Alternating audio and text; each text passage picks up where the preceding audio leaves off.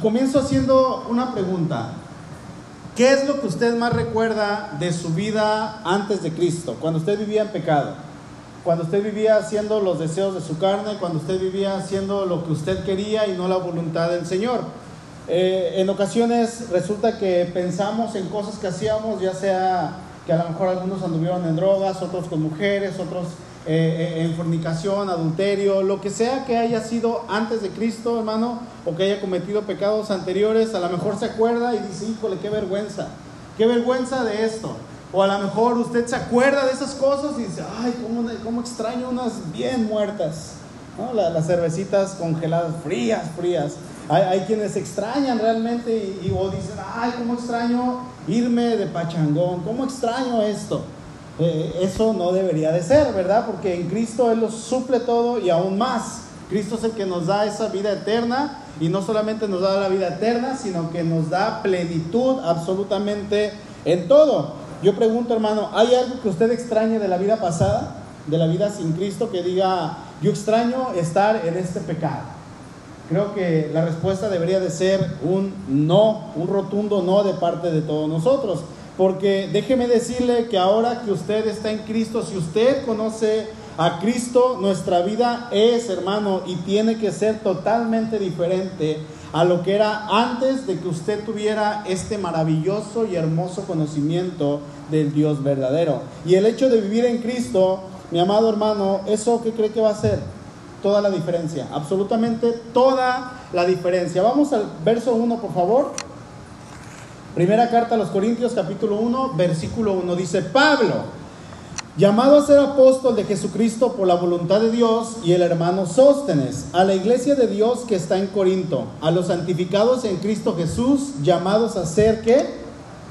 Santos, llamados a ser santos con todos los que en cualquier lugar invocan el nombre de nuestro Señor Jesucristo, Señor de ellos y nuestro. Gracia y paz a vosotros, de Dios nuestro Padre y del Señor Jesucristo. Gracias doy a mi Dios siempre por vosotros, por la gracia de Dios que os fue dada en Cristo Jesús, porque en todas las cosas fuisteis o fueron enriquecidos en él, en toda palabra y en toda ciencia, así como en el testimonio, así como el testimonio acerca de Cristo ha sido confirmado en ustedes, de tal manera que nada les falte ningún don, esperando la manifestación de nuestro Señor Jesucristo, el cual también los confirmará hasta el fin para que sean irreprensibles en el día de nuestro Señor Jesucristo. Fiel es Dios, por el cual fueron llamados a la comunión con su Hijo Jesucristo nuestro Señor. Hasta ahí vamos a leer. Esta primera carta de Corintios, como la segunda carta también, fueron escritas por el apóstol Pablo. De hecho, la, primera carta que tenemos es la primera carta de Corintios y la segunda carta que tenemos vendría siendo la cuarta carta. ¿sí? Se perdieron dos cartas con el pasar de los años, entonces la cuarta carta quedó como la segunda carta a los Corintios. Pero ahorita hablando de esta carta, fue escrita por Pablo, ahí por ahí del año 56, si me ayudas David, por favor, aproximadamente la iglesia de Corinto, hermanos, fue fundada por el apóstol Pablo y resulta que esta ciudad de Corinto era muy famosa debido a que tenía una gran opulencia, una gran fama, una gran, un gran conocimiento en todas las áreas y también tenía un muy buen comercio. Bueno, en los días de Pablo, Corinto era la capital de la provincia de Acaya, era, era la ciudad capital y en la capital sabemos que siempre hay mucha gente, hay mucho conocimiento, hay gente de todos lados y por lo regular la capital del país o la capital de algún lugar es muy poderosa económicamente, ¿verdad? Así es que era la capital de Acaya y la sede del procónsul romano, siempre se me traba esa palabra, procónsul romano que van a encontrar ahí en Hechos capítulo 18. El estado moral de esta ciudad, hermanos, era notorio por su libertinaje. Resulta que ellos tenían una palabra al momento en que iban a ir a Corinto. Si ellos estaban en Galacia o en Tesalónica o en cualquier otro lugar y ellos iban a ir a Corinto, ellos sabían que iban a ir específicamente a una cosa. Y esto era a darle rienda suelta a su vida. Esto era a fornicar, a hacer cualquier tipo de inmoralidad sexual. Y ellos tenían una palabra que era corintiarizar. Voy a ir a Corinto a corintiarizar. Bueno, esta palabra significa voy a ir a practicar mi lujuria. voy a ir a darle, ahora sí que vuelo a la hilacha. No importa a la hora que llegue, al momento en que llegue, yo voy a hacer lo que yo quiera y nadie me va a detener porque resulta que todo lo que hacían en este lugar era lícito. Entonces, como la ciudad era prácticamente entregada a todas estas prácticas inmorales, Resulta que la iglesia, hermanos, la pureza de la iglesia que estaba en este lugar estaba en peligro debido a toda esta corrupción y todo este pecado que estaba ahí. Bueno, el apóstol Pablo, él había sido el instrumento para la conversión de muchos gentiles y obviamente de muchos judíos también. Y como en esta ciudad, les digo, había tanta, tanta, tanta inmoralidad sexual, y al hablar de esto, yo me refiero a que la ciudad era, era entregada a la fornicación, ¿sí? Nada que ver con el día de hoy, ¿verdad? Era entregada a las relaciones homosexuales, era entregada al adulterio, a las relaciones, con, relaciones sexuales con animales, orgías, y bueno, va a decir uno, ¿y, ¿y, qué hay de los templos? Bueno, en los templos había muchos templos a dioses paganos, y en estos templos, hermanos, había las famosas llamadas prostitutas sagradas. Las prostitutas sagradas se encontraban en los templos y ahí vivían, ahí se, ahí se la pasaban. Y la gente llegaba, daba su ofrenda a su Dios, le traía lo que le fuera a traer al Dios pagano que fuera a adorar, tenía un ratito de adoración a su Dios, le exaltaba, le adoraba y después decía, y voy todavía a, purificarme más, no a santificarse, a purificarme un poquito más. Y se metía con las prostitutas que vivían en el templo. Y esto era una práctica normal. Esto era algo que se llevaba a cabo en todos los templos paganos que tenían en estos lugares y ellos iban a adorar a sus falsos dioses. Bueno, todo esto, hermanos, se encontraba a flor de piel en la ciudad y era algo con lo que la iglesia de Corinto, a la cual Pablo les está escribiendo, ellos estaban luchando día a día. Así es que la iglesia que estaba ahí corría peligro de ser contaminada por el contacto con toda esta corrupción social en la que ellos estaban viviendo día a día. Ahora, también es importante mencionar que la iglesia que estaba en este lugar todos los días, todos los días era tentada en aceptar la filosofía y la retórica griega, porque resulta que los griegos tenían mucha opulencia y ellos, eh, si había algo que ellos tenían, podríamos decir que era el conocimiento. Pero este conocimiento era un conocimiento relativo, no un conocimiento absoluto. El conocimiento de Dios es absoluto, ¿verdad? El conocimiento de cualquier otra cosa es relativo. Entonces, el conocimiento de ellos era relativo, basado en sus propios dioses, en su propia filosofía y en sus propios pensamientos que obviamente eran en extremo pecaminosos. Nada, nada que ver con la cultura de hoy en día. ¿Verdad? Nada, absolutamente. Nosotros como cultura del siglo XXI vivimos totalmente eh, diferente a estas prácticas, ¿verdad? Yo podría decir, no, hermano, vivimos muchísimo peor todavía. Nuestro, resulta que la generación en la que nos tocó vivir es una generación que es una generación depravada, una generación llena de pecado y cada día va más y más y más y más en decadencia. ¿Sí? Corinto quizá tenía tanta inmoralidad sexual, pero hoy en nuestros días yo creo y estoy seguro que hemos rebasado todo eso. ¿sí? Y todo lo que está pasando, y dice la palabra, ¿verdad? Que los tiempos van a, van a empeorar cada vez. No podemos orar y decir, Señor, impide eso. Estábamos escuchando una prédica hace unos días y decía un pastor que hay personas que oran para que no venga el anticristo. Señor, que no venga, deténlo. Tiene que venir, está profetizado, ¿verdad? Tiene que venir y manifestarse el hombre de pecado. Hermanos, la maldad está avanzando y avanzando y avanzando, así como era en la ciudad de Corinto, hoy en nuestro día está avanzando. Bueno, esta ciudad, como era una ciudad de gran abundancia, gran retórica, era una ciudad moderna, que estaban actualizados en todas las cosas, bueno, las prácticas antiguas y la moral, la moral real de Dios era algo que ellos consideraban como algo obsoleto. Lo bueno que era aquí era mezclarse entre todos ellos y ser como ellos. Vente, vamos a corintiarizar. Y dicen hoy en día, lo que pasa en Las Vegas se queda en Las Vegas. Esa es la frase que, que tenemos hoy de una ciudad de Estados Unidos, ¿verdad?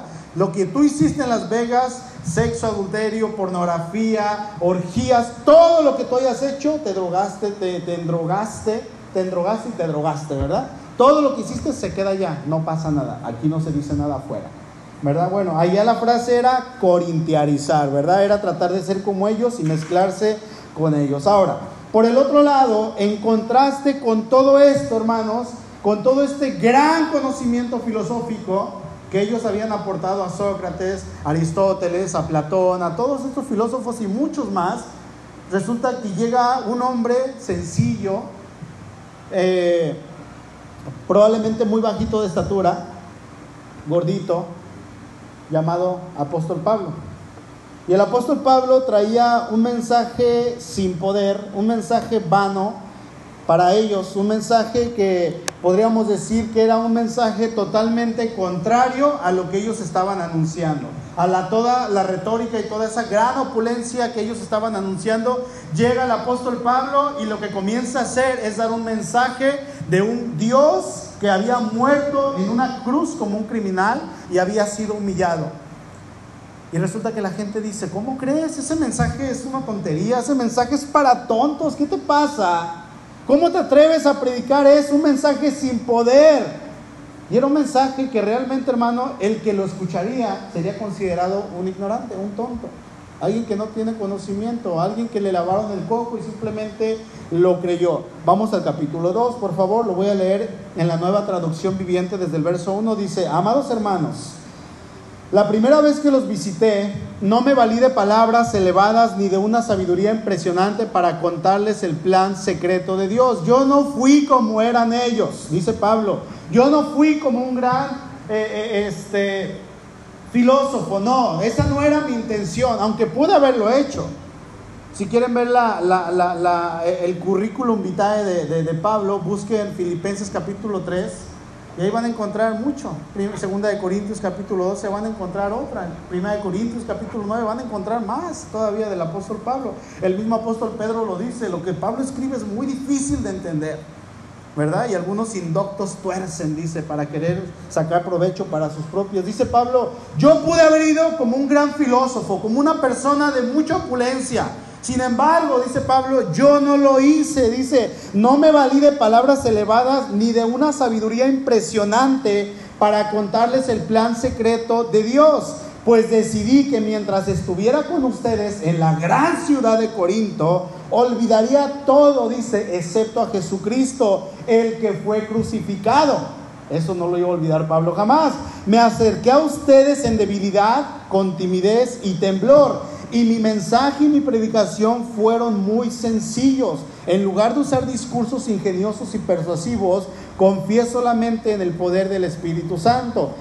Lo hice así para que ustedes no confiaran en la sabiduría humana, sino en el poder de Dios. ¿Se, ¿Se, dan cuenta cuál era el mensaje de Pablo? Un mensaje sencillito. En la mañana decía, como dicen nuestros hermanos argentinos, sencillito. Un mensaje tranquilo, un mensaje que no iba a ser la gran cosa para que la gente dijera, wow, no. Él traía un mensaje sencillo, hermanos, pero poderoso.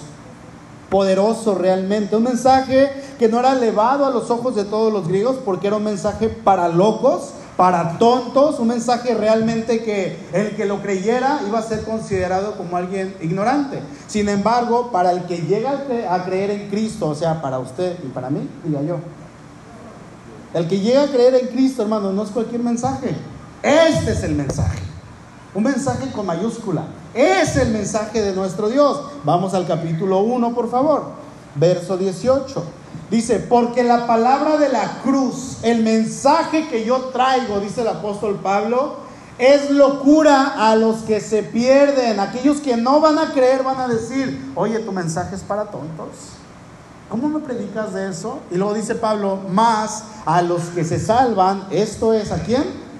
A nosotros, dice el apóstol, es poder de Dios. Verso 22, porque los judíos piden señales y los griegos buscan sabiduría, pero nosotros predicamos a Cristo crucificado. Para los judíos ciertamente tropezadero y para los gentiles, ¿qué es el mensaje? ¿Se dan cuenta? Locura.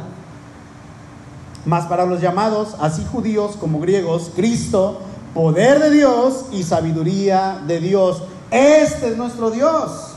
Este es el Dios al cual usted, hermano, hace un momento le estaba cantando y le estaba diciendo todo lo que decían estos hermosos cantos. Él es nuestro Dios al cual usted y yo le exaltamos. Él es el Dios en quien usted y yo, hermanos, por medio del cual hemos obtenido la vida eterna. Y sabemos que aunque puedas parecer para la gente de afuera que usted le predica, le dice, oye, te invito a la iglesia.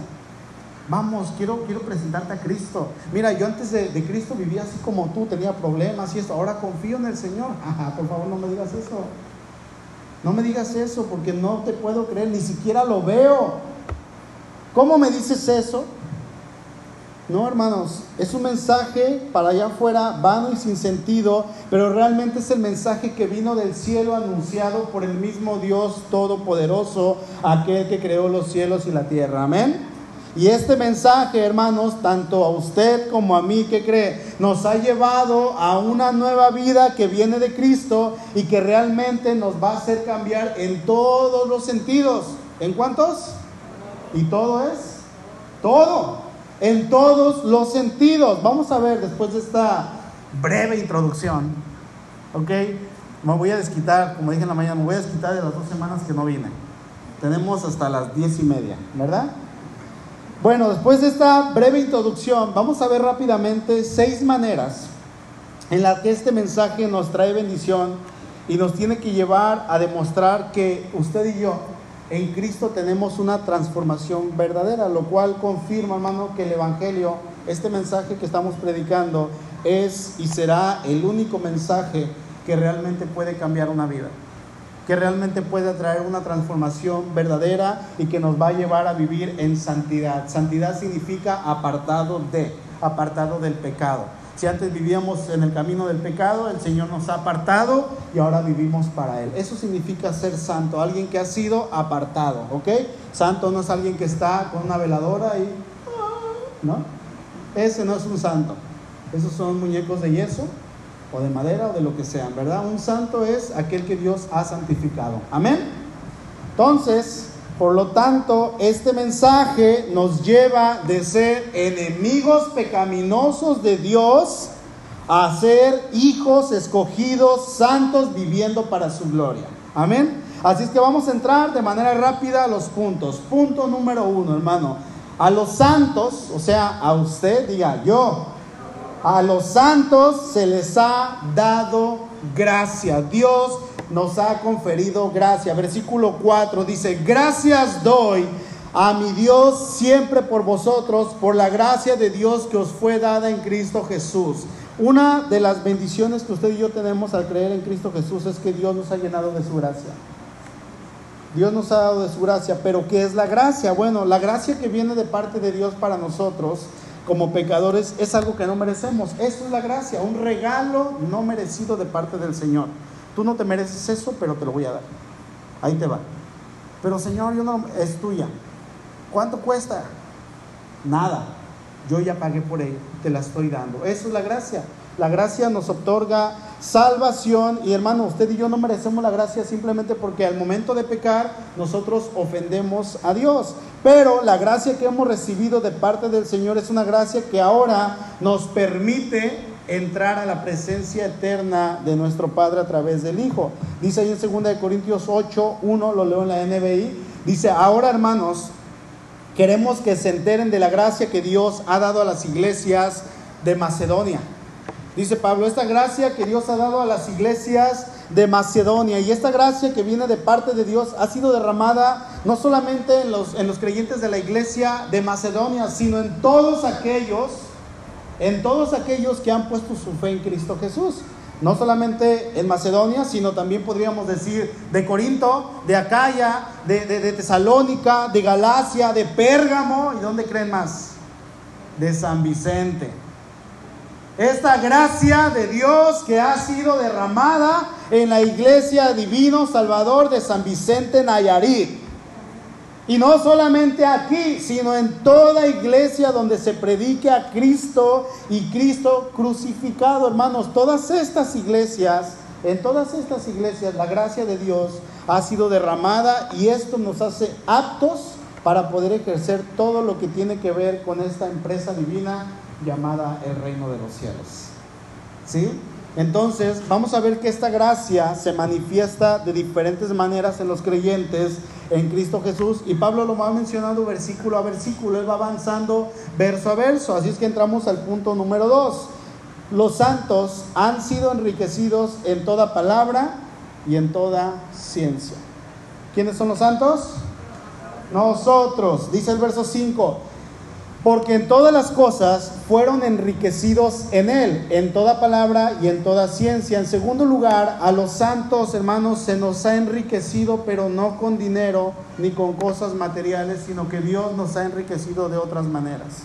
Dios nos ha enriquecido de otras formas. ¿Cuáles son esas cosas? Bueno, en este versículo Pablo menciona dos cosas. Él dice en palabra o lengua y en ciencia o en conocimiento palabra o lengua o en ciencia o conocimiento. Y a pesar de que la, primera carta de los Corintios fue escrita a manera de exhortación, porque los Corintios, a pesar de que eran cristianos y eran cristianos que eran eh, genuinos hijos de Dios, tenían muchos problemas. Y Pablo los exhorta desde el capítulo 1, capítulo 2, capítulo 3, capítulo 5, capítulo 9 y Él los va exhortando, ¿verdad? Y les dice, hagan esto, no se porten así, cambien esa manera de ser, transfórmense, avancen hacia Cristo. Bueno, en la primera parte, cuando Pablo comienza, Él comienza con una nota eh, positiva, podríamos decirlo así. Pablo les dice, hermanos, ustedes fueron enriquecidos.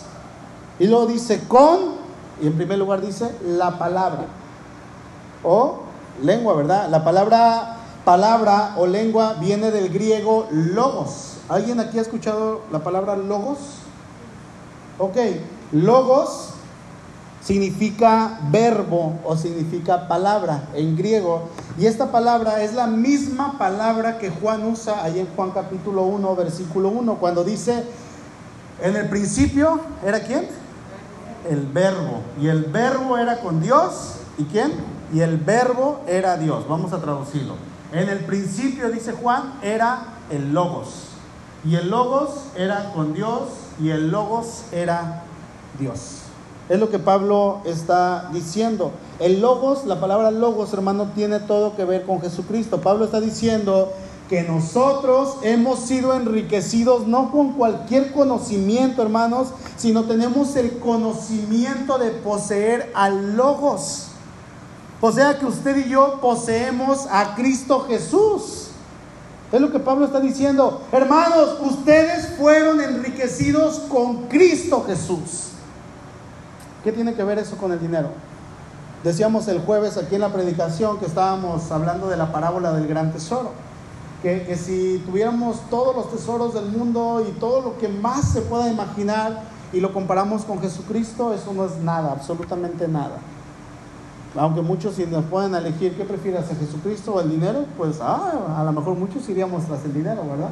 Sin embargo, el logos, hermanos, es algo que nos ha enriquecido, es Cristo, es Dios mismo enriqueciéndonos. Ahora, la palabra logos también podríamos traducirla como doctrina. Pablo está diciendo, en otras palabras, hermanos, ustedes son enriquecidos por los predicadores o por la predicación de la palabra. Cada vez que ustedes escuchan doctrina, ustedes son enriquecidos. Ustedes tienen la bendición de tener quien les predique la palabra de Dios, quien les enseñe, quien les muestre su interpretación. Es lo que está diciendo Pablo. Es Dios quien les ha provisto de todo eso y así como, ellos entendían esto, Pablo les recuerda lo que dice el verso pasado, ¿verdad? Les dice, esto es por gracia. Es algo que ustedes han recibido por gracia. Ahora, en segundo lugar, dice Pablo que nosotros hemos sido enriquecidos también en toda ciencia, o sea, en el conocimiento o comprensión de ella, sea de, la palabra predicado. Dice Pablo, hermanos, ustedes fueron enriquecidos en Cristo. Son ricos en Cristo, dice 2 Corintios 8, 7. Por tanto, como en todo abundan en fe, en palabra, en ciencia somos enriquecidos, hermanos. La palabra de Dios, dice la palabra de Cristo, dice en Colosenses, abunde en vosotros. La palabra de Cristo abunde en vosotros. Ustedes ya han sido enriquecidos. Y yo me pregunto, ¿podríamos pensar lo mismo hoy en día? Hoy, aquí estamos 5 de diciembre del 2021. ¿Podríamos pensar lo mismo hoy en día nosotros que Dios nos ha enriquecido de la misma, de la misma manera que a los corintios? ¿O no? Por supuesto que sí, hermano. Y yo podría decir, yo con toda seguridad añadiría, y aún más, hermano. Aún más, ¿por qué? Porque si usted trae su Biblia en su mano, usted tiene la revelación completa del Evangelio desde Génesis hasta Apocalipsis. Y en esos momentos solamente tenían una carta por iglesia. Y no tenemos muchas iglesias, ¿verdad? En la, Biblia que están escritas. Son dos a Corintios, este, una a los de Galacia, dos a los de Tesalónica. No son muchas iglesias. Sin embargo, estas cartas ellos las rolaban. Y decía, decía el pastor a, los de la iglesia de Tesalónica, oye, préstame tus cartas tráelas para enviarlas acá. Y ahí estaban los hermanos escuchando y decían, a ver, ¿qué es eso? Yo quiero escuchar la siguiente carta que escribió el apóstol Pablo. Y estaban leyendo los pastores y ellos estaban así de, ok, ok, los tenían en ese momento como instrucciones, ¿verdad? Para ellos, para que vivieran de una manera correcta. Y luego decían, hey, mis cartas, híjole, es que se la prestó un hermanito como los libros, ¿no? Y ya no regresa. No, sí, en ese momento tenían que circular las cartas. Entonces alguien dijo, vamos a copiarlas. Y empezaron a transcribirlas y empezaron a transcribirlas. Y ok, ya te quedas con la carta también, pero ahí te va la original. Entonces comenzaron a eso. Y hoy en día tenemos la revelación completa en nuestras manos y ni la leemos. ¿Verdad? Se nos olvida o nos da sueño, nos da flojera.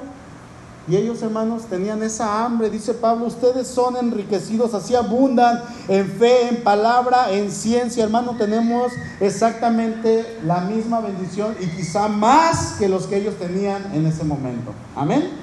En tercer lugar, los santos, ¿quiénes son los santos? Nosotros, los santos son llamados a guardar testimonio. Somos llamados a qué? Verso 6. Así como el testimonio acerca de Cristo ha sido confirmado en vosotros. Ha sido confirmado en ustedes. Pablo está elogiando a los corintios porque a pesar de su eh, vida espiritual no tan buena, bueno, de alguna manera ellos habían guardado su testimonio, ¿verdad? Ellos en algunas cosas o en muchas cosas o muchos hermanos eran veraces y ellos habían guardado su vida testimonial ante aquellos que los estaban viendo y que los analizaban. Déjeme decirle, hermano, que usted y yo somos observados en todo tiempo. Cuando usted entra a algún trabajo nuevo, cuando usted se presenta ante otra persona y usted le dice, yo soy cristiano, automáticamente las miradas de muchos se van ante usted. Se van así directamente a ver. Y hay muchos en aquel momento que nos van a querer hacer caer. Sí, tenía un compañero y me decía, Beto, ven, ven, ven. Y me acercaba yo, ¿qué pasó? Me decía, mira, cuando trabajaba en la hotelería. En aquel lugar dice, mira, hay una muchacha en bikini. Le ya vas a empezar, le decía, vela, vela. Ándale, vela, vela, vela. Y yo, no, le, le decía, que entiende que no. Si te dijera que le pusieras bloqueador, ¿qué harías? Que no. Y esa persona siempre, siempre, todos los días estaba empeñado a hacer lo mismo. Todos los días. Lo hacía como una broma, como un juego, pero todos los días. No paraba, no paraba y no paraba. Y me decía, eres Christian Church. Me decía, ese, ese, señor, ¿verdad? En el trabajo. Y hay gente que nos va a querer hacer caer. Hay gente que nos va a defender de aquellos que nos quieren hacer caer. Y hay gente que en su momento va a llegar y nos va a decir, oye, necesito un consejo.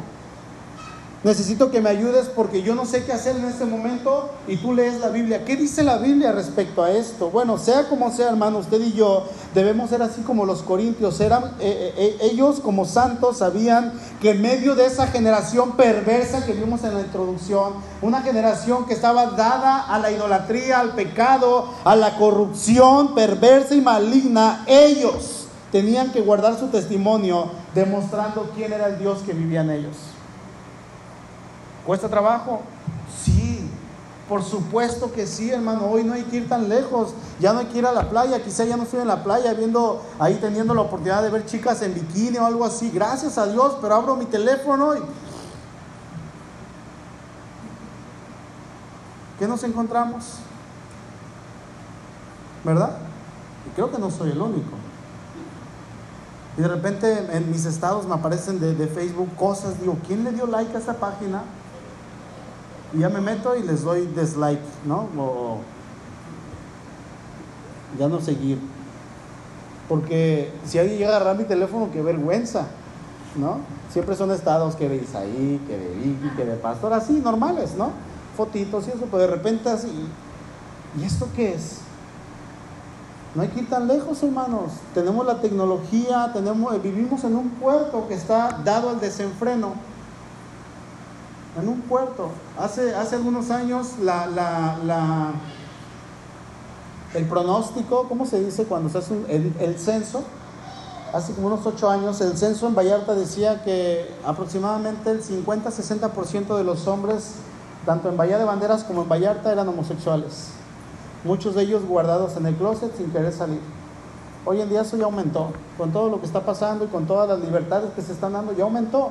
Estamos dados al desenfreno, somos una sociedad que está dada al desenfreno. Bueno, en medio de esta generación perversa y maligna, usted y yo somos llamados a guardar testimonio. Va a costar, por supuesto que va a costarnos mucho. Como no tiene una idea, hermano, nos va a costar y nos va a costar, pero más poderoso es aquel que vive nosotros. ¿Sí? Pablo les dice a los corintios precisamente que ellos eran como una carta abierta que todo el mundo podía leer. Dice ahí en 2 Corintios 3:2, la única carta de recomendación que necesitamos son ustedes mismos. Sus vidas son una carta escrita en nuestro corazón. Todos pueden leerla y reconocer el buen trabajo que hicimos entre ustedes. Todos pueden leerla, todo el mundo tiene que leerla. Es como cuando ustedes ven un libro y usted se puede acercar a leer el libro sin que nadie se lo prohíba. Así somos nosotros, todo el mundo debe de ver lo que hay en nosotros. Y comentaba hace rato, ¿verdad? Que de repente le digo a los jóvenes jugando, Esteban, ¿me prestas tu teléfono? Sí, pastor, ahí le va. Ahí le va. Desbloqueado. ¿Puedo entrar a tus fotos? Por supuesto que sí. ¿Puedo entrar a tu WhatsApp? Por supuesto que sí. Y de repente le digo a otro, ¿verdad? Oye, ¿me prestas tu teléfono? ¿Para qué lo quiere? A ver, dígame. Nada más. ¿Puedo, ¿Puedo entrar a tu WhatsApp? No, no, no, no, no. Bueno, deja ver tus fotos. No, no, no, ni se meta, échelo, échelo, démelo. ¿Qué ocultan, hermano? ¿Qué es lo que guardamos ahí?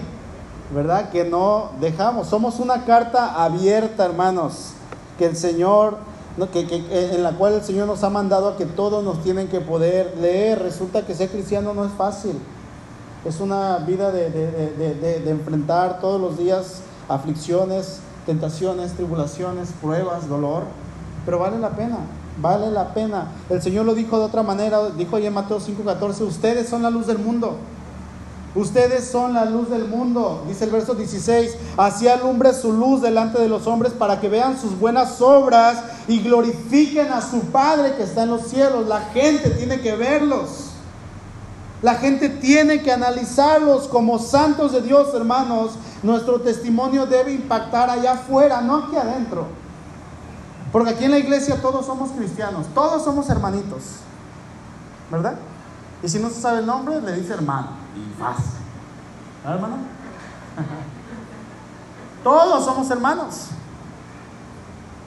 Ay, el hermanito, pero allá afuera, hermanos, es donde tenemos que dar testimonio. Allá afuera es donde la gente nos está viendo, porque somos libros abiertos, somos la luz del mundo. Y obviamente eso empieza en nuestro hogar, y sigue en el trabajo, y sigue en la vida social, y sigue en la vida estudiantil, sigue en la vida personal. En la mañana comentaba que ahora que estuvimos en casa, eh, en, el último sábado, ya antes de salir, unos días antes, eh, los que no supieron, tuvimos COVID, ¿verdad? Estuvimos encerrados dos semanas en casa. Eh, estuvimos, el patio estaba pues un revoltijo y dije, lo voy a limpiar. Y me puse a lavarlo, me puse a limpiarlo, tiré un montón de cosas. Y los vecinos de al lado, que nunca están, que son tranquilos, que saludamos y que de repente trato de platicar con ellos, pero se cierran mucho eh, estaban ahí limpiando el patio también, dije, órale, y de repente sacaron una mesa, sacaron sillas y empezó a llegar gente, y eran como las 8. Dije, bueno, pues van a tener una reunión. Y ya empezaron con música, y luego sacaron alcohol, cerveza, y luego empezaron a poner karaoke, 10, 11 de la noche, 12, y estaban con el karaoke, y luego una, una de las mujeres que estaban ahí, como a las 12 y media, empieza a gritar, vecinos, despierten, para mis pulgas y salgo. Siempre soy el vecino amargado. Yo voy y los callo, a mí no me importa. Y le digo, vecino, disculpa, le digo, son las doce y media. Le digo, y, quiero dormir. Ah, ahorita le bajamos, vecino. Perdón, perdón. que se callen. ya, pasó. Dije, bueno, ya, le dije a Suri, ya. ya se van a callar. Ah, gracias a Dios, porque la niña andaba dando vueltas y lloraba y despertaba. Le dije, tengo una niña de cuatro años que no puedo dormir, no puede dormir. Ah, bueno, ya. 12.40 empiezan otra vez, le suben, una, dos, tres de la mañana, cuatro de la mañana, y me paré. Dije, ya, ya estuvo. Ahora sí van a saber quién soy yo. Y ahí voy para afuera, enojado, furioso. Y dije, ahora sí, hacia el patio, ¿verdad? Y de repente, pues el Señor me dice, tranquilo, así no es la cosa. Acuérdate que estás queriendo darle testimonio a ellos. Señor. Vecino, disculpa, son las 4 de la mañana y ustedes están gritando. Le dije, quiero dormir, nada más denme chance, por favor, bájenle poquito. Ah, sí, sí, sí, sí, sí, ya, dice, ya, ya, ya le vamos a bajar, ya nos vamos a meter. Gracias. Y me metí, me acosté y dije, si no se meten en 10 minutos, voy a salir y voy a explotar y les voy a decir que ustedes no entienden. ¿Por qué son tan necios? Inconscientes. Yo estaba imaginándome qué tanto les iba a decir. Hermanos, por la gracia de Dios se metieron. Creo que pequé más en mi mente. Pero se metieron y ya me quedé dormido como a las 4.15. Se metieron, hermanos. Somos llamados a guardar testimonio. Imagínense, tenemos tiempo queriendo hablarles de Cristo a ellos. Por un momento de ira, sí, por un momento de ira, en la siguiente oportunidad, o en un mes, o en dos meses, o en dos años, o en un año, que yo les pudiera hablar de Cristo, ellos me van a decir, ni me hables, quítate de aquí, tenemos problemas tú y yo. Ahora, sáquese, ¿verdad? Sin embargo, el Señor me controló y pude salir y pude predicar, pude, pude decirles de buena manera, ¿verdad? ¿Pueden guardar silencio, por favor?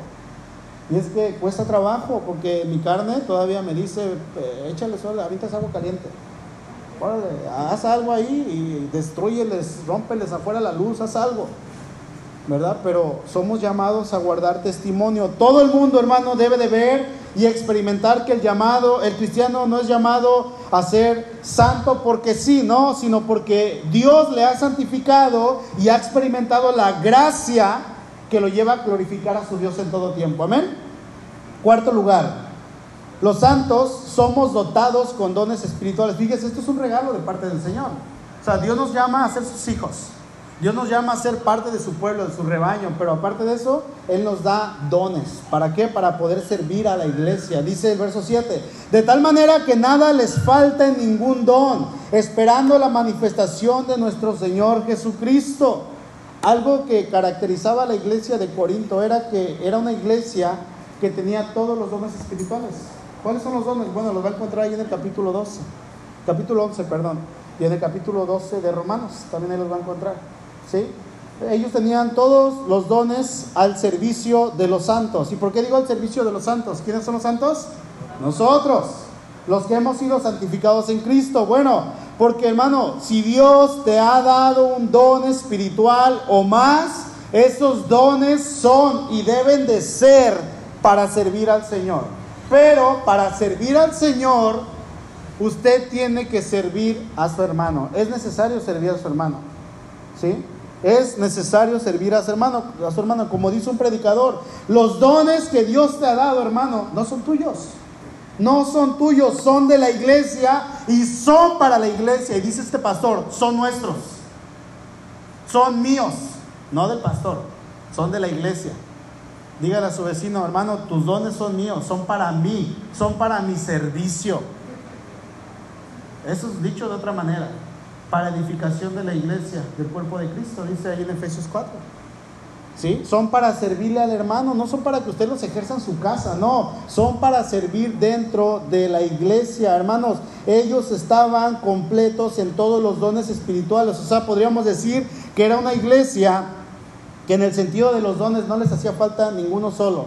Pablo dice, no les falta ningún don. Y es que estos dones, hermanos, son con, los que ellos habían sido dotados al creer en Cristo Jesús, al ser santificados. Estos dones espirituales son exactamente los mismos que hoy usted y yo podemos llegar a tener, pero muchas veces están enterrados. O muchas veces desconocemos cuáles son esos dones y no salen a flote, hermano. Bueno, hay algunas personas en la iglesia que han descubierto cuál es su don espiritual y no se quedan así como es mío, ¿no? Dicen, voy a ponerlo al servicio de los santos. Y esas personas que son pocas aquí en la iglesia son las que sirven al Señor y obviamente le sirven a usted y usted y yo disfrutamos de poder tener un servicio dominical alabando al Señor. Gracias a que unas pocas personas están poniendo al servicio del Señor sus dones espirituales. Pero hermano, imagínense que todos y cada uno de los miembros de esta iglesia pusiéramos al servicio del Señor nuestros dones espirituales. ¿Qué pasaría? Yo estoy seguro que seríamos una iglesia que causaría un impacto. No solamente aquí en San Vicente, sino en todo Valle de Banderas y en todo el estado y en todo el país. Seríamos una iglesia que realmente impactara sirviendo al Señor, pero preferimos muchas veces enterrar lo que Dios nos ha dado. Solamente recuerde, hermano, que en aquel gran día, en el día del Señor, el Señor nos va a pedir cuenta de esos dones. Y nos va a decir, a ver, ¿qué hiciste con ellos? Dime qué hiciste con tus dones espirituales que yo te di. Nada más no le vayamos a decir como aquel hombre que cuando el Señor le pregunta por su don, por su talento, él le contesta y le dice, Señor, yo me imagino que con mucho arrepentimiento de no haber hecho nada, él le dice ahí en Mateo 24, 25, 24, dice, pero llegando también el que había recibido un talento, dijo, Señor, te conocía que eres hombre duro que sigas donde no sembraste y recoges donde no esparciste, por lo cual tuve miedo y fui y escondí tu talento en la tierra. Aquí, lo, aquí tienes de vuelta lo que es tuyo, ya lo desenterré, está enterito, no le falta nada. No le falta nada, mira, chécalo, analízalo, está bien, ni siquiera maltratado está, nuevecito. Está nuevo. Ahí te va, agárralo otra vez conocemos el resto, ¿verdad? Siervo malo y negligente, le dice el Señor. Eres un negligente. Eso es lo que eres, le dice el Señor. ¿Qué le vamos a decir al Señor en ese día? Señor, es que estaba muy cansado. Tú sabes que trabajaba de, de, de 10 a 12 horas diarias. Tú sabes todo el trabajo que yo tenía. Señor, es que tenía tantos, tantos compromisos. Nunca me alcanzó el tiempo para servirte. ¿Me hubieras dado otro trabajo? Oye, es que en mis 30 años de cristiano nunca supe cuál era mi don espiritual. O la otra, ¿verdad? El pastor nunca me dijo cuál era mi don espiritual. ¿Y, yo qué culpa tengo? El pastor nunca me lo dijo, hermano. El don espiritual es algo que se recibe de parte de Dios y es sumamente personal ¿verdad? El Señor nos da el don y cada quien tiene que descubrirlo. Obviamente los líderes, los pastores podemos hacer algo y ayudarle. ¿Cómo podemos ayudar? Bueno, podemos decirle a, a lo mejor al hermanito, oye hermanito, yo veo que a lo mejor tú funcionarías en esto, mira. ¿Cuáles son algunas maneras en las que podemos descubrir nuestro don espiritual? Bueno, les voy a decir rápidamente algunas. Leyendo la palabra. Ahí van a encontrar. ¿Verdad? ¿Qué otra? Orando. Señor, muéstrame cuál es mi don espiritual, quiero saber. Otra, sirviendo en todas las áreas. Yo me acuerdo que cuando yo quería descubrir mi don, serví en todas las áreas y cuando llegué con los niños pequeños, yo no la armé como maestro de niños de allá afuera. Llegaba y estaban los niños eh, platicando y yo llegaba pateando las mesas. ¡Silencio! Vamos a tomar la clase, abran sus Biblias. Dije, no, esto no es para mí. No, era la enseñanza, así jugaba con ellos, ¿verdad? Pero es pasando por todas las áreas. No me acomodan los maestros de niño, ok, voy a evangelismo. No me acomoda evangelismo, ok, voy al servicio. Voy a, ok, y voy pasando, voy, moviéndome hasta que el Señor me dice, mira, aquí te quiero, aquí te quiero. Quiero que hagas esto, pero hermanos, eso incluye implica un compromiso. Obviamente no es brincar de ministerio en ministerio, no, es hacerlo con orden preguntando, a ver, hermano Isaí, ¿qué don crees que yo puedo tener? ¿Cómo qué me ves? ¿Verdad? Y también los líderes, va a decir el hermanito Luis a, José, mira, como que yo veo que, que eres bueno para esto, ¿verdad? Como que yo veo que a lo mejor el Señor te puede usar en esto, esto es lo tuyo y vamos a calarle. Y si eso donde el Señor nos quiere, hermano, nuestro don va a ser explotado. Y vamos a hacer de bendición para quiénes? Para los santos. Dios nos ha dado dones espirituales y quiere que los usemos para su gloria sirviendo a nuestro hermano. Amén.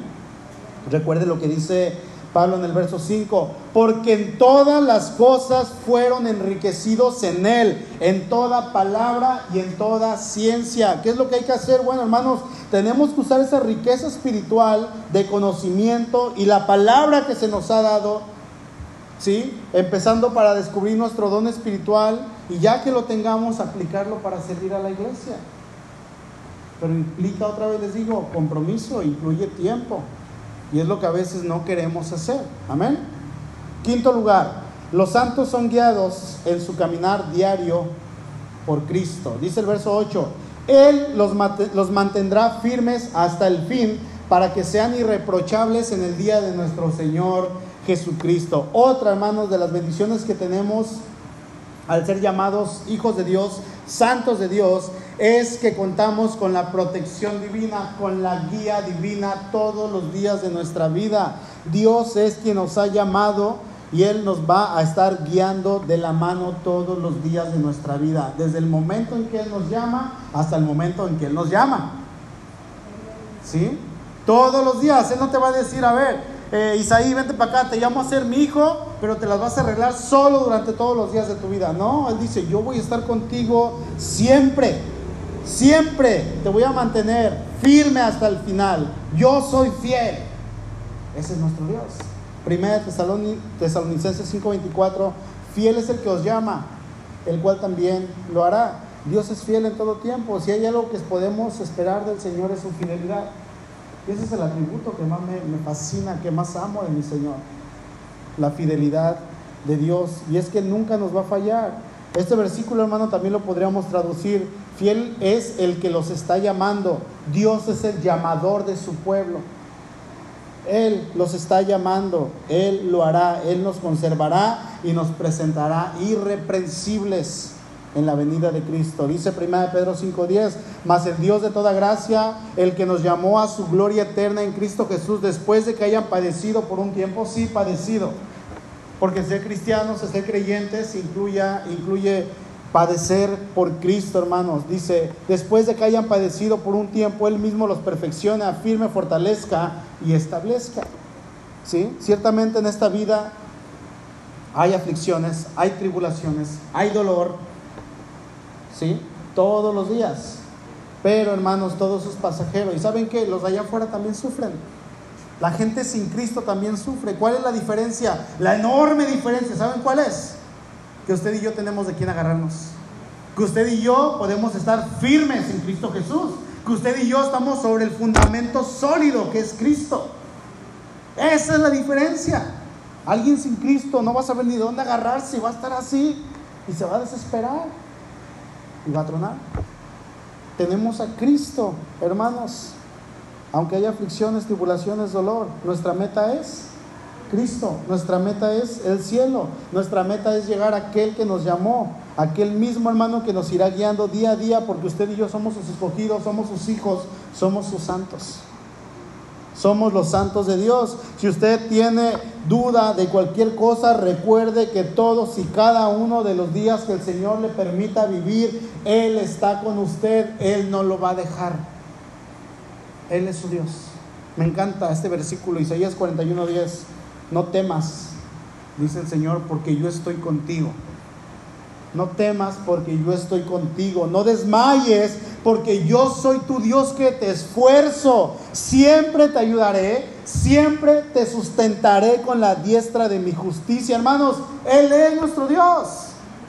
Es Él. ¿Se dan cuenta? Dios es fiel. Él va con nosotros todos y cada uno de nuestros días. Amén. Y en último y en sexto lugar, los santos hemos sido llamados a estar en comunión con Cristo. Dice el verso 9, fiel es Dios por el cual fueron llamados a la comunión con su Hijo Jesucristo nuestro Señor. Resulta que de la gracia que Dios ha derramado en cada uno de sus santos hermanos, este es quizá el más hermoso de los puntos que veremos hoy. Podemos tener comunión con Cristo. Podemos estar cercanos a nuestro Dios. Y es que el hecho de que la palabra de Dios nos dice que antes, si usted no conocía a Cristo, usted era enemigo de Dios. Dice Romanos 5:10, porque si siendo enemigos, ¿de quién? De Dios. Éramos enemigos y un enemigo no puede tener comunión con su enemigo, ¿verdad? Una persona no puede tener comunión con su enemigo, no puede tener una plática, vente, vamos a platicar, vente, nos tomamos un refresquito. No, lo ve y se, le, se, le, revuelve el estómago y dice, lo voy a acabar en cuanto tenga oportunidad.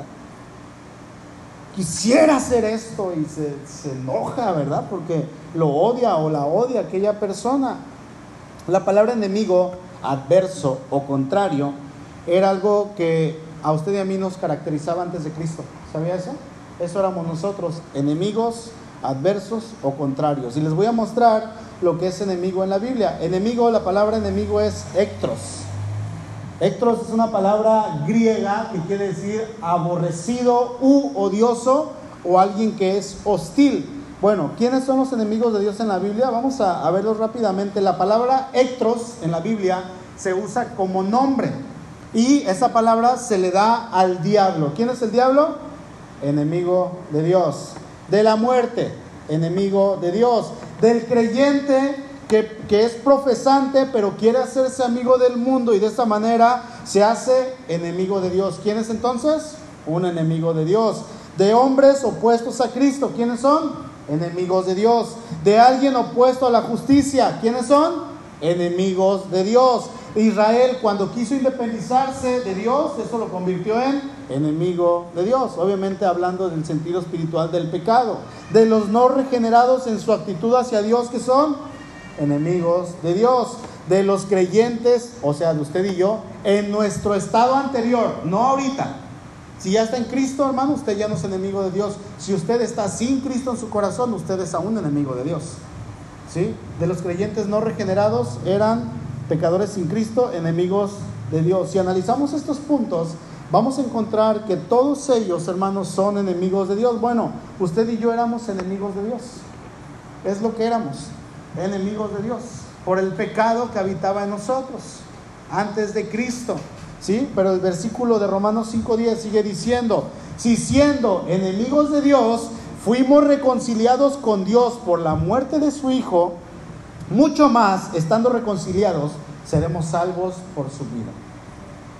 ¿Se dan cuenta?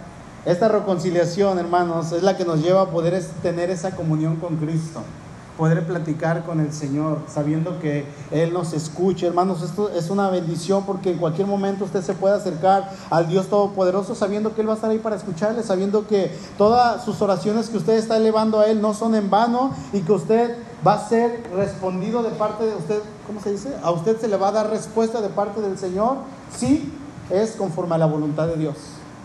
¿Sí? Si el Señor ve algo que no es bueno para nosotros, nos va a decir, no, eso no te conviene.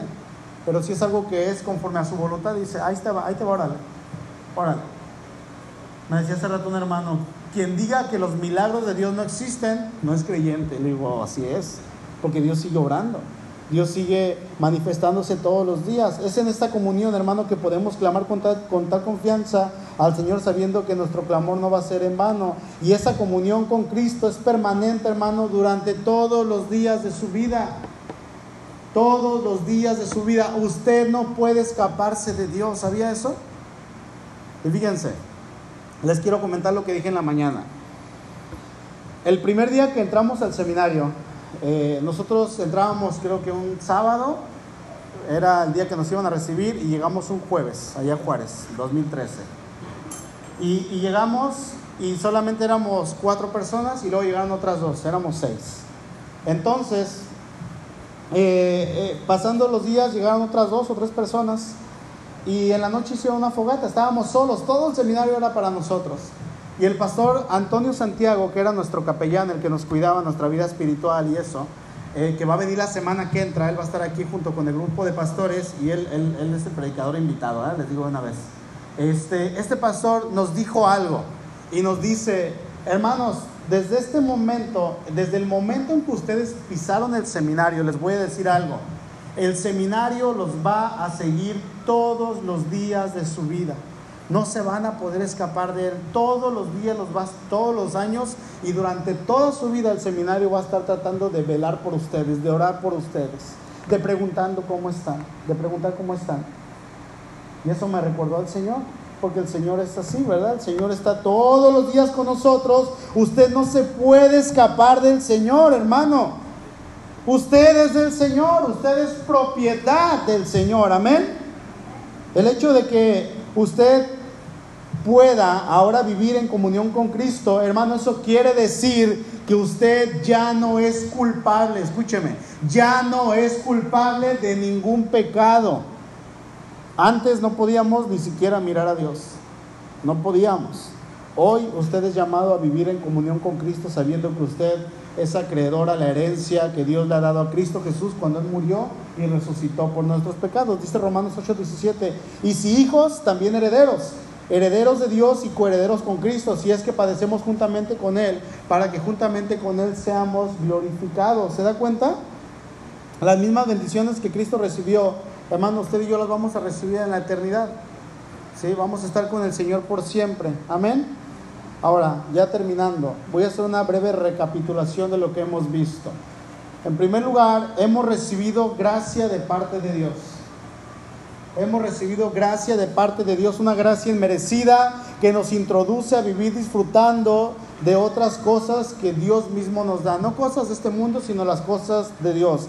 Dos, esta gracia nos lleva a ser enriquecidos en la palabra de Dios y en el conocimiento de Dios. Dígame, hermano, ¿alguna vez usted se imaginó, sea que tenga mucho conocimiento o poco conocimiento de Cristo, ¿alguna vez usted se imaginó que tendría un conocimiento acerca del Dios Todopoderoso?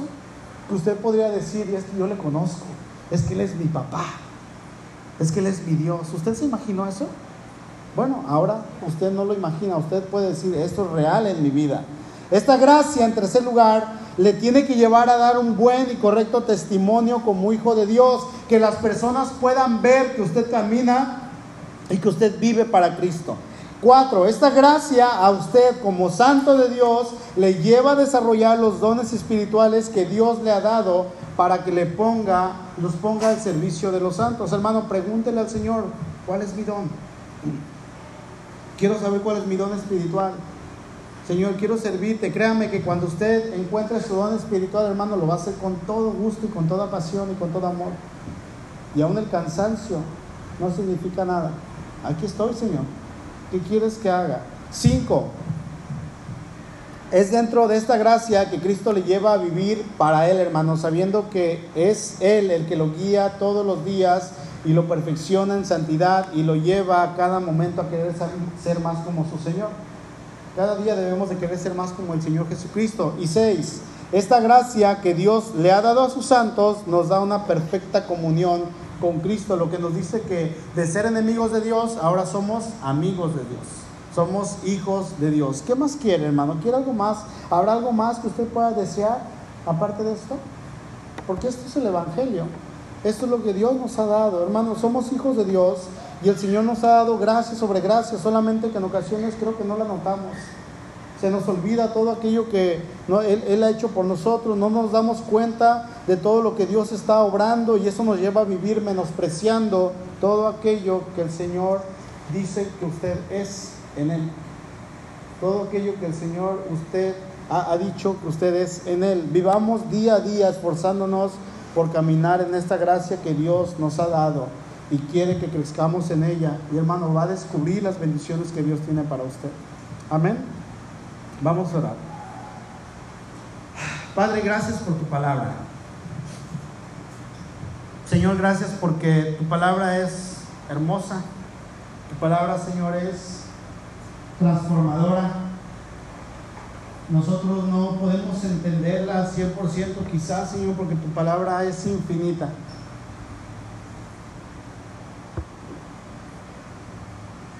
Señor, nos has llamado a ser santos, nos has llamado a ser tus hijos.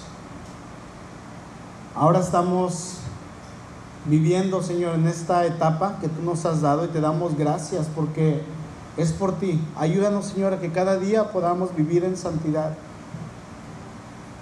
Ahí en tu lugar, sigue orando. Yo quiero que te hagas una pregunta. y le digas, Señor, soy realmente tu hijo. Porque si no eres su hijo, si no conoces a Cristo, déjame decirte que tú no puedes disfrutar de ninguna de estas cosas que vimos hoy. ¿Qué necesitas? Obviamente necesitas arrepentirte de tus pecados. Decirle, Señor, yo he pecado contra ti, te he fallado y necesito de ti. Necesito que me cambies, necesito que me transformes. Díselo con tus palabras. Te pido perdón, Dios. Quiero ser llamado tu hijo. Quiero ser llamado a ser santo. Y quiero ver tus bendiciones todo el tiempo, Señor, en mi vida. Bendiciones que no son materiales, sino espirituales. E invita a Cristo, dile Jesús, te invito a mi vida. Como decía este canto, ven a mi vida, oh Cristo, ven a mi corazón. En Él hay lugar para ti.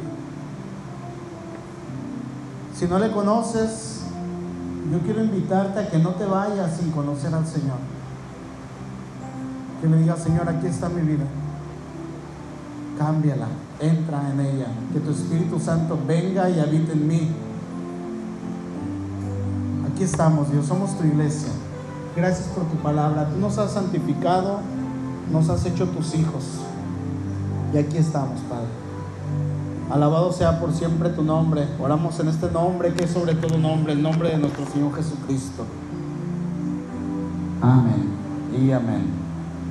Termino con este versículo. Dice Pablo a la iglesia de Dios que está en Corinto, a los santificados en Cristo Jesús llamados a ser santos. Somos llamados, fuimos llamados a ser santos. Dice, con todos, y aquí Pablo nos está mencionando nosotros, a pesar de que no estábamos ahí, con todos los que en cualquier lugar invocan el nombre de nuestro Señor Jesucristo. Y dice Pablo, Señor de ellos, o sea, nuestro, y dice Pablo, y Señor nuestro. Él es nuestro Señor. Fuimos llamados a ser santos, tanto los de la iglesia primitiva que encontramos en Hechos, los de la iglesia de Corinto, hermano, y nosotros, Divino Salvador, la iglesia que se encuentra aquí en San Vicente y toda la iglesia del siglo XXI. Amén. Somos santos. Amén.